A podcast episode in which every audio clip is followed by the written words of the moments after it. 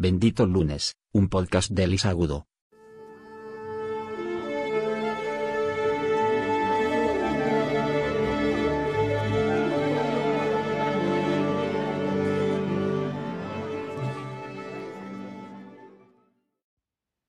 Hola benditos, ¿qué tal ha ido ese fin de semana? Hoy me estaba preguntando cómo podría continuar con este segundo episodio del podcast y estoy pensando que voy a usar mis propios libros como excusa para generar debate sobre el virus, sobre el mundo que hemos creado a raíz de él y sobre todo sobre nuestro mundo interior. Y podría empezar precisamente por Bendito Virus, por la parte 2, que es la más racional, la externa, la de análisis, que trataba de observar la realidad que se había empezado a crear, de ver cómo se hacían las cosas, de estudiar cómo podríamos mejorarlas y de respetar esos, esas innovaciones de otros para tomarlo mejor y tener inspiración de cómo crear riqueza en el mundo, ¿no? Riqueza en todos los sentidos. Si te interesa todo esto que acabo de decir, te recomiendo que, que leas esa segunda parte de Bendito Virus.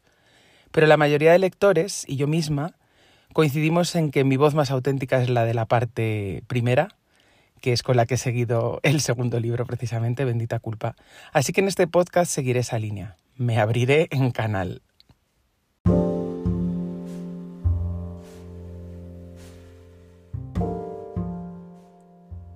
Bendito virus diario de una pandemia. Capítulo 11. Libertad. No apures las horas que te quedan para empezar el fin de semana. Quieres acabar con todo lo obligatorio para empezar a gozar de tu libertad anhelada y no te das cuenta de que no eres más libre por avanzar corriendo y salir huyendo a otra realidad, sino por abrazar lo que es aquí y ahora, sintiéndolo parte de tus libres elecciones. No has elegido en vano la vida que ahora vives, ha sido fruto de muchas decisiones concatenadas a lo largo de los años. Tuviste la oportunidad de nacer en otro lugar, sí, de otra familia, sí, en otro tiempo, sí, todo eso se lo dejamos a los místicos, hasta que alguien me lo pueda explicar a mí en un modo que te convenza a ti. Pero mientras, empecemos por aquí y ahora. Pudiste no graduarte, pudiste no elegir esa carrera o ninguna. Pudiste elegir hacer una carrera en vez de empezar a trabajar, pudiste no trabajar. Encontrar modos de vida diferentes, con menos necesidades, a otros ritmos, con otras personas Pudiste trabajar en otra cosa, o empezar más tarde, o más pronto. Pudiste dejar ese trabajo horrible. Pudiste atreverte a coger ese otro, o a buscarlo, o a inventarlo. Pudiste emprender en vez de meterte todos los días con tu jefe. Probar a ser empresario y decidir si eso era para ti. Pudiste intentar ser empleado y comprobar cuántos dueños de empresa son buenos, como tú proclamas. Pudiste convertirte en pionero seguir la campana de Gauss, o crear una curva diferente. Pudiste tener más curvas, o menos, o amar las que tienes hoy. Pudiste elegir otra forma de alimentarte, otro modo de moverte, y escoger otras creencias, o valores, o emociones, o pensamientos, o hábitos. Pudiste. Y también pudiste decirle que sí a ese chico, o que fuera una chica. Pudiste tener hijos con otro, o no tenerlos ni siquiera con este. Pudiste elegir no casarte y recorrer el mundo, o casarte y recorrerlo con él. Pudiste vivir en el campo, no me cuentes que si los colegios. Pudiste mudarte al centro si prefieres el bullicio. Pudiste emigrar, pudiste volver. Todas son posibles, también las decisiones que ves fuera de tus posibilidades. Todas habrían marcado un antes y un después, o al menos un aquí y ahora diferentes, porque también el sabor del helado que eliges determina si en tu digestión participarán unas enzimas u otras, si habrá fibra de fruta o trazas de leche o soja natural o muchos E, porque tu helado no es artesano, siempre hay elecciones. Y la que la vida nos está pidiendo ahora es de las gordas, vivir o morir. O seguir sobreviviendo, que es casi peor. Qué vocablo curioso, ¿no? Parece hablar de unos mínimos, pero igual el sobre habla más de excesos. Sobre comer, sobre sentarse, sobre estresarse, sobre correr, sobre atascar, sobre contaminar, sobre llevar, sobre respirar, sobre cargar, sobre ejercitar, sobre pelear, sobre pensar, sobre recordar, sobre anhelar. Y mientras lo importante nos espera, porque subsentimos, subdormimos, subamamos, subdisfrutamos, subdescansamos, subaligeramos, subvivimos en una palabra. ¿Qué te está pidiendo a ti la vida? A mí no me hagas ni caso, yo solo soy una más aprendiendo a vivir con todas las letras. Y aunque tengo el trabajo ideal, el marido soñado, los perros de revista y la mansión Playboy, sigo peleándome cada día con mi supervivencia. Porque ser pobre no es solo cuestión de dinero. Ser pobre es algo que uno lleva dentro, muy arraigado. Puedes ser pobre aquí sentada, pisando la hierba, en tu jardín del Palacio de Jade si al hacerlo no te das cuenta de lo afortunada que eres. Porque el privilegio no es solo esta casa, que lo es, sino esa sutileza de saber apreciarla. La actitud de los guiris de mi infancia, tumbados sobre una toalla de mano en mitad de las losas en torno al Hotel Colón. No importaba que no hubiera césped, ni una toalla más grande, ni que les mirase fijamente la gente que se apresuraba al metro para ir al trabajo. Ellos estaban en España y había mucho sol así que simplemente se tiraban a la calle en bañador. O improvisaban uno de la ropa interior, como años después veía junto a otro colonel de la plaza. Allí me sentía una más, con mis pintas de nórdica y mi poco pudor, descalzándome con ellos aunque yo fuera de traje. Sentir la vida entrando por los pies. Parece fácil, pero ¿cuántas veces te has parado a hacerlo en la vorágine de Madrid un martes de mayo? No somos mm, descubridores, mm, como Colón. Nos basta descubrirnos en cosas mucho más sencillas como estas. Atesorar detalles que nos llenan, de realización personal o de disfrute profesional, pero que nos llenan. Porque si no, el vacío te hará errar. Ese vacío que tienes, lo sé, lo tenemos todos, incluso los que lo niegan. Es inherente al ser humano. Dicen que por vernos privados de la completitud del otro lado del velo. Se nos olvida que vinimos llenos, que podríamos vivir llenos. Y es entonces cuando tratamos desesperadamente de acallar todas esas voces disconformes para no sentir la punzada de la nada interior. La de ¿qué vas a ser de mayor? La de ¿a quién quieres más? La de ¿cuándo vas a irte de casa? La de ¿en qué puedes trabajar? La de ¿deberíamos vivir juntos o no? La de ¿qué casa nos compramos? La de ¿habrá que tener hijos porque es lo que toca? la de no puedo decir que no a este ascenso, aunque cada día que paso en esta oficina me siento más gris y también más vacía. Y es entonces cuando vamos tomando decisiones, esas que creemos nos pertenecen, pero que en vez de hacernos libres nos vuelven esclavos de nuestras pertenencias, de nuestras costumbres, de nuestro estatus, de nuestros compromisos. La vida te está dando una segunda oportunidad para que te liberes de alguna de tus cadenas, al menos las que te ha puesto el peor carcelero, tú. Ahora ya no tiene sentido echarle la culpa al metro que llega tarde, a lo lejos que te pilla el gimnasio, a la grasa que tiene ese menú del día, a la mancha de la corbata, ni tampoco a lo caras que son las copas en este local. Coge a tu hijo de la mano mientras le lees un cuento. Mira a tu mujer a los ojos cuando le preguntes qué serie vais a ver.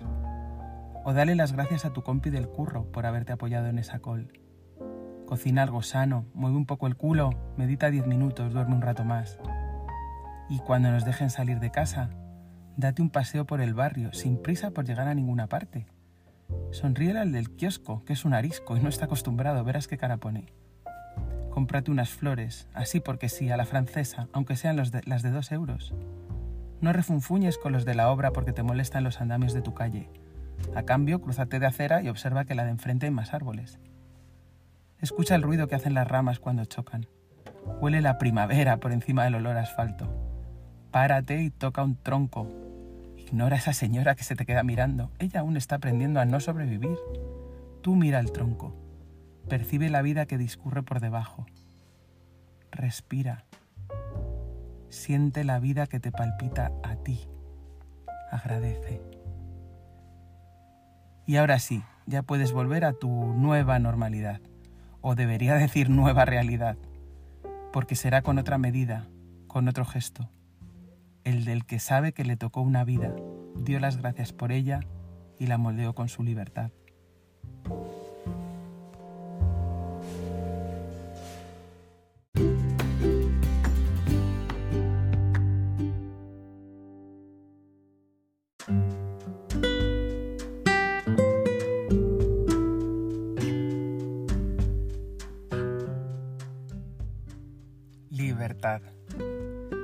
Palabra, ¿eh? Es una de esas que hemos manoseado, prostituido y desvirtuado hasta límites insospechados, como la palabra amistad o la palabra amor, ya ni te cuento. Libertad es algo, por lo menos para mí, muy profundo. No es solo pues, la libertad de moverse, de estar fuera de una cárcel, ¿no? La libertad de expresión, que está tan de moda en estos últimos años, o la libertad de pensamiento, que me parece muchísimo más importante, o que va antes de la libertad de expresión. El tema es qué es para ti la libertad, dónde pones los límites, porque los límites de la libertad no son los barrotes de una celda, o por lo menos no los físicos, porque la peor celda puede ser la que te has construido tú mismo, la que te has construido en torno a tus creencias o en torno a tus hábitos o en torno a las verdades eh, totalmente rígidas que te crees en tu vida, porque aún quizás no te has dado cuenta de que no existe la verdad, de que la verdad es cada, cada verdad de las que está compuesta el mundo, ¿no? y los matices diversos con las que cada uno la vivimos. Así que la libertad es un término muy parece muy concreto, pero puede llegar a ser muy abstracto y desde luego muy personal porque al final yo siempre he pensado que la, mi libertad, seguro que esto lo, he tomado de algún sitio porque me suena que lo dijo alguien muy sabio, eh, mi libertad acaba donde empieza la tuya. Y es una máxima que trato de llevar al, a la realidad ¿no? en, en mi día a día. Porque hay cosas que a ti te pueden molestar y bueno, yo soy libre de hacerlas, pero bueno, ¿dónde está la, la frontera ¿no? entre que yo pueda expresarme libremente sin hacer daño a otras personas. ¿no? Y yo creo que en los días que vivimos y en el momentazo mundial que tenemos entre manos, es un concepto, pues si cabe, más importante que nunca. Porque bueno, hay sitios donde la libertad externa, vamos a decir, sigue sin ser pues un, valor todavía, ¿no? Porque hay sitios donde todavía no hay libertad de prensa o de expresión o, donde hay guerras y hay, hay, presos, vamos a decir, reales, ¿no? Presos eh, físicos en, en, un, en, un, contexto pues bélico, por ejemplo. Pero, ¿qué pasa con la, la libertad de los países libres, supuestamente libres, en los que no hay una dictadura o no hay unas condiciones extremas? ¿Qué pasa con la libertad que estamos teniendo o que estamos perdiendo en estos últimos años a raíz del bendito virus y qué pasa con lo que estamos haciendo con ello. Porque al final, bueno, pues lo de siempre es echarle la culpa a los de fuera, ¿no? Y decir, ay, qué políticos más malos tenemos y lo que me están haciendo, o qué jefe más terrible, o qué malo es mi mujer o mi marido, o, o hay que ver mis hijos qué mal se portan, ¿no? Pero, ¿qué vas a hacer tú con eso? Porque al final, eh, como decía Freddy Kaufman, es que la culpa no es de mamá. Al final tendrás que tomar tú las riendas y tomar decisiones.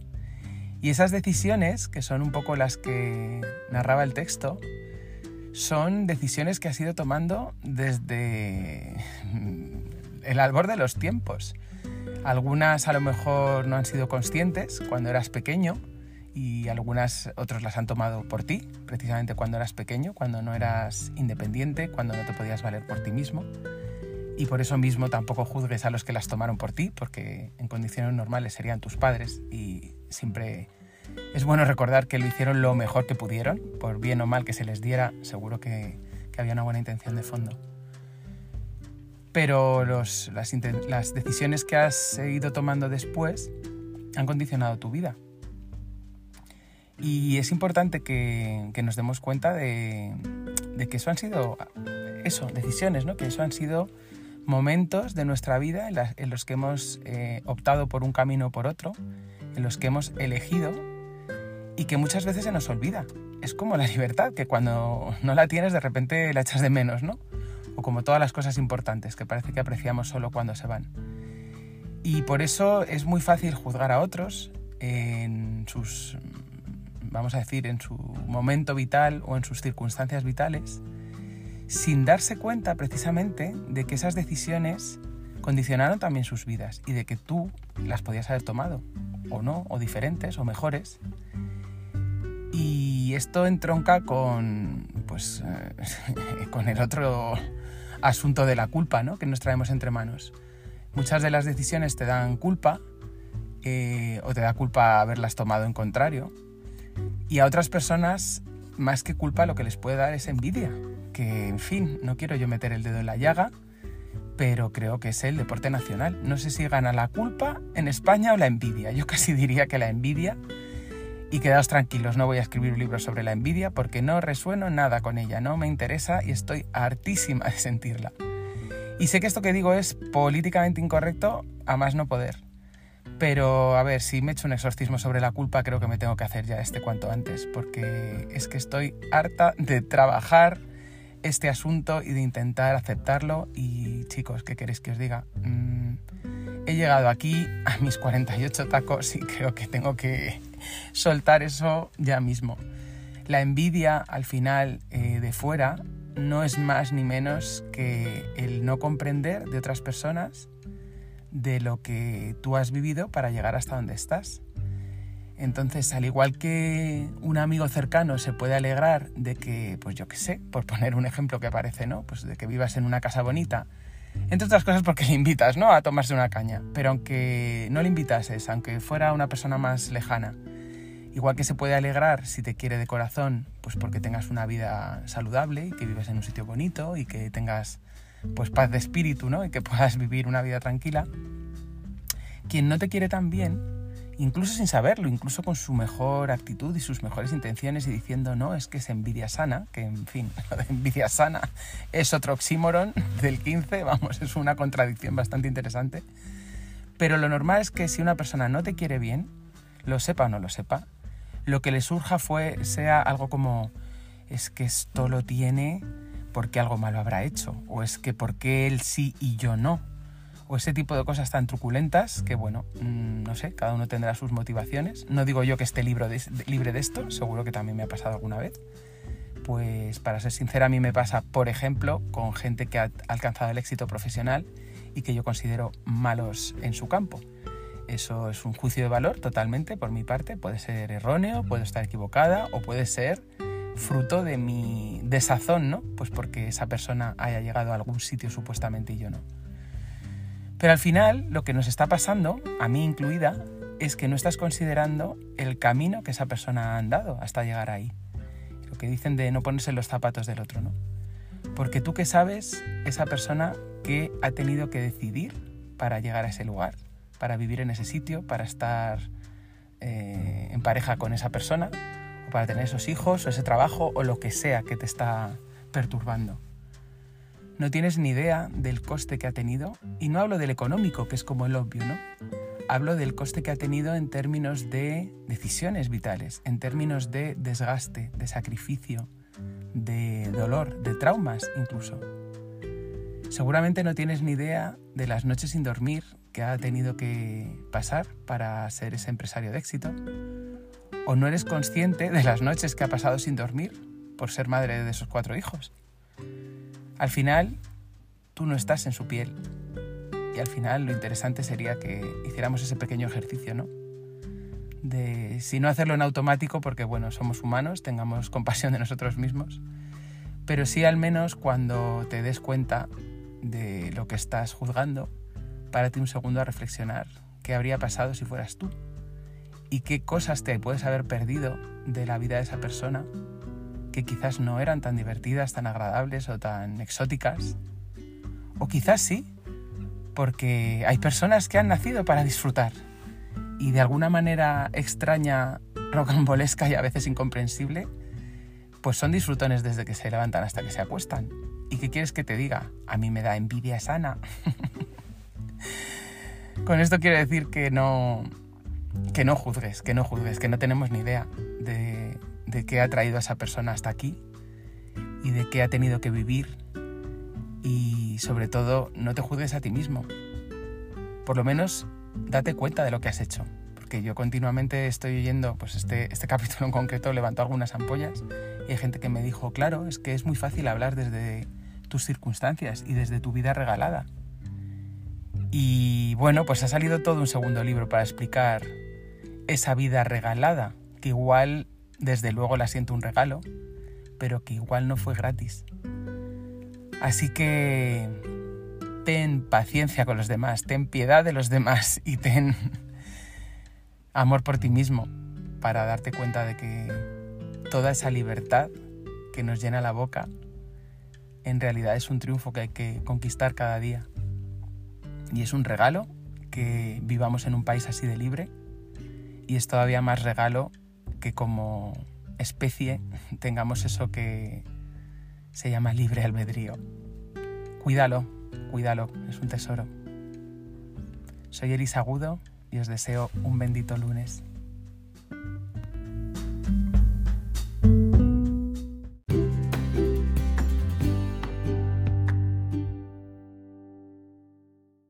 El fin de sagrado. A partir de ahora, el lunes puede ser bendito. Puedes encontrarnos en las redes sociales como arroba benditolunes.com. Síguenos en YouTube, Instagram, Facebook, Twitter, LinkedIn y en el blog de Bendito Lunes.